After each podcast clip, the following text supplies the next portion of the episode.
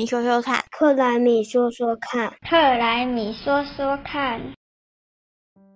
欢迎大家回到克莱米说说看，我是微微，我是瓶子，我是气候妈妈。我们之前有讨论过，在台湾推动气候行动的主要法规就是温室气体减量及管理法，简称温管法。那大家有想过，为什么做气候行动需要法规吗？哎，我有一些在产业界的朋友，就是会问说，政府的法律有规定到什么温室气体的一些减量的要求，所以其实有一些人还是停留在温室气体的减量是自愿的。那自从有了温管法之后呢，温室气体的管理是有法律的效益，那就是有一个明确的执行架构，不是只是推广鼓励大家要做温室气体减量这样。我想要用我自己 NGO 的观点来看啊，就国际上其他联合国参与国很多都已经开始定了这些法律，其实我们早就应该要修法了。不知道是不是因为我们台湾不是联合国的成员国的关系，总觉得台湾的进度其实有点缓慢啊。就我自己来说，我记忆中大概是我念大学的时候，那大家开始有在讨论全球暖化、臭氧层破洞等等环境议题，也开始说需要做节能减碳来降低温室气体的排放，也开始在讨论说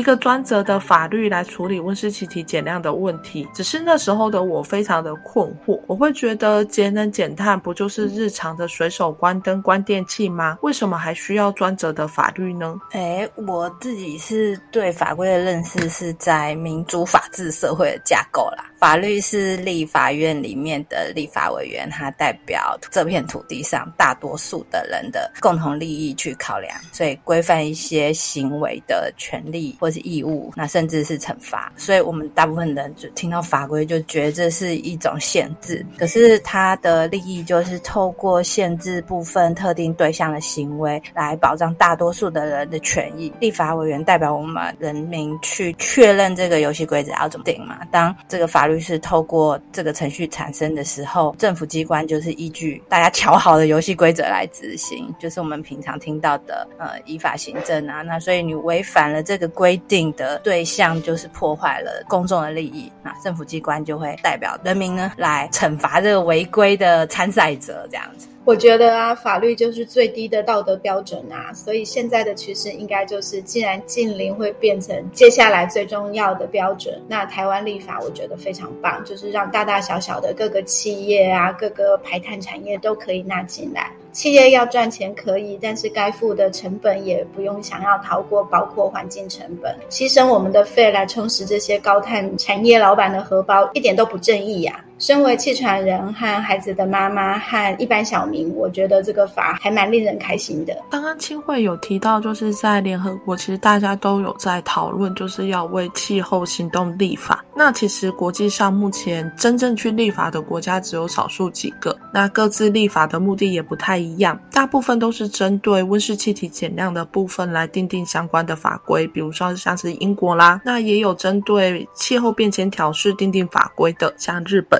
大家有看过这些相关的法规吗？发展重点有没有特别的地方啊？我有读英国的游戏规则的温室气体管理的游戏规则，他们是以经济的诱因为主，就像刚刚说的那个环境成本嘛。所以大家有听过的碳交易市场啊，或者是能源税、气候变迁税，他们有多一个气候变迁协议，他们是这三个架构来组成他们在温室气体管理的游戏规则。像他们有收能源使用的人的气候变迁税，那就依据你用的能源的种类不同。就我们前几集有提过的嘛，你看是烧煤的啦，还是天然气、石油，不一样的能源就会有不一样的收费标准。在比较弹性的减量的鼓励之下呢，就是你可以自己跟政府签说你想要减量多少，你有没有达到目标，可以跟政府来谈判说你可以得到这些气候变迁税费的减免跟优惠。整个就是以经济诱因为主的方式去做这个温室气体的管理。因为我觉得这种。很好哎。日本啊，其实跟我们台湾一样是外销立国，所以跟我们可以看到的很多的作为都还蛮相似的。首先，他们其实也是修订原来的全球暖化对策促进法来作为实现二零五零近零目标的法源依据。然后，他们本来也有碳凭证的制度，现在因为希望可以强化减碳效果，所以他们也积极的在检讨，明年二零二二年就要引进碳费制度。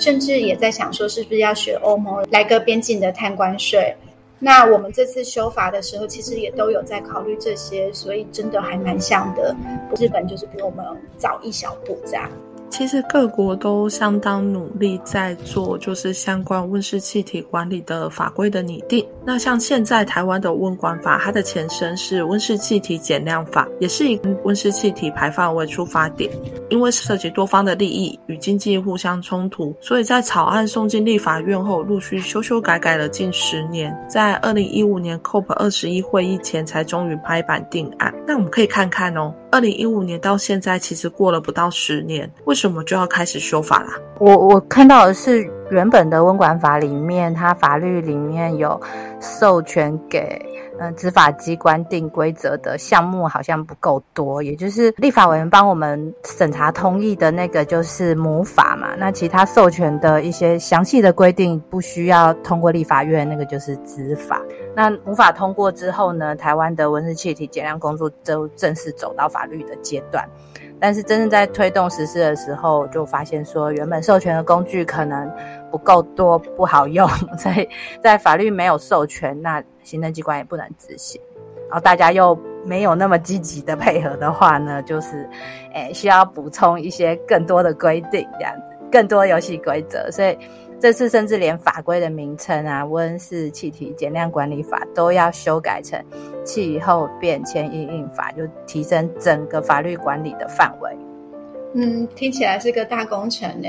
不过啊，我觉得啊，可不可以落地，最重要的其实就是法则。哎，法则有没有感啊？是其实是非常重要的。原本的版本真的是蛮美感的，所以一个没有法则的法，或者是一个没有重一点法则的法，其实就是一头没有牙齿的纸老虎。看起来威风凛凛的，好像很棒，但其实谁也下不了啊。是啊，所以这一次的修法，它最主要就是要补充相关的管理工具和细节，还有让法则更让民众有感、更具体化。但是我们会想啊，说，诶，温管法它是不是就是去管政府单位跟企业的温室气体排放而已啊？为什么我们今天要来聊温管法呢？这跟我们自身有关联吗？哦，这就是其实最近公布的这个修正草案的内容啊，就是呃有增加一个跟我们民众可能比较有关的是导入国际碳定价的经验，要开征碳费，大家可能要收钱是不是这样？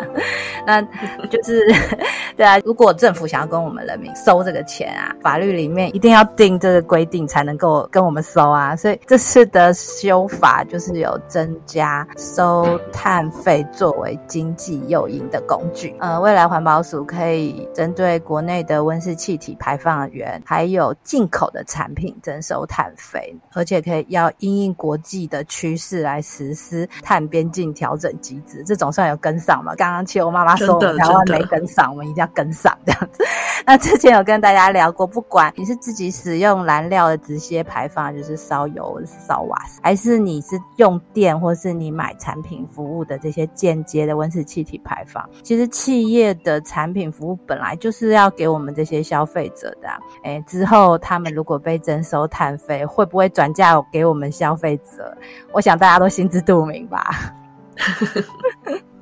所以就是一定会了，真的，我觉得是。不管我们的法怎样啊，我们其实我自己会觉得说，国内修法的动作其实太慢，或者是不敢太冒进。但其实如果从国外的产业来看的话，其实都没有在跟你客气的。像现在的国际的绿色供应链啊，或碳管税这些，也是一样会让台湾的国内厂商乖乖的去做企业的内部经理啦，不然就拿不到大单，他们也很难活下去。呃，回到刚才瓶子说的，根据羊毛出在羊身上的法则，所有的企业都是盈利机构，他们不是做慈善事业的，他们也当然没有要赔钱的意思，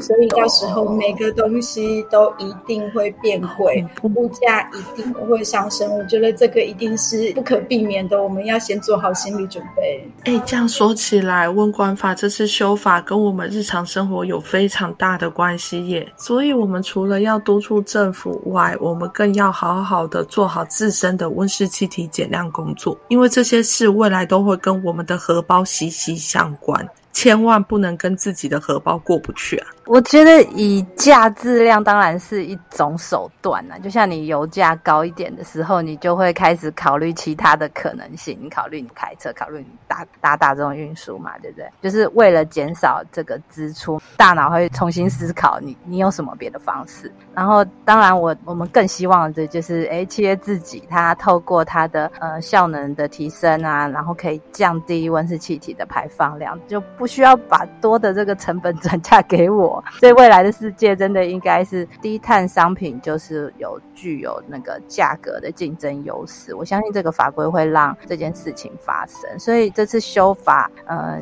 也新增了一条，未来环保署会公告一些特定的产品，它必须要取得碳标签，也就是我们在买这个产品的时候会看到这个产品的温室气体排放量是多少。那我们之后呢，可以跟大家讨论一下这个与我们消费者比较有关的碳足迹标识到底是什么。好，可以啊，下次来聊聊。那像。温管法这一次的修法，它除了增加温室气体管理里面的相关细则、还有法则等等之外，它还有另外一个大的变动，就像刚刚平时说的，去将法规的名称都做修改了，把温室气体减量及管理法修改为气候变迁应应法。为什么要做这样的大变动呢？最主要的目的就是要增加气候变迁调试的专章啊。今天没有聊到这个部分，那下次我们就再来聊聊调试的部分喽。大家拜拜，拜拜，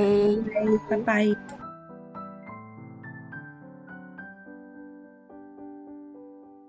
拜拜，下次要再一起听哦。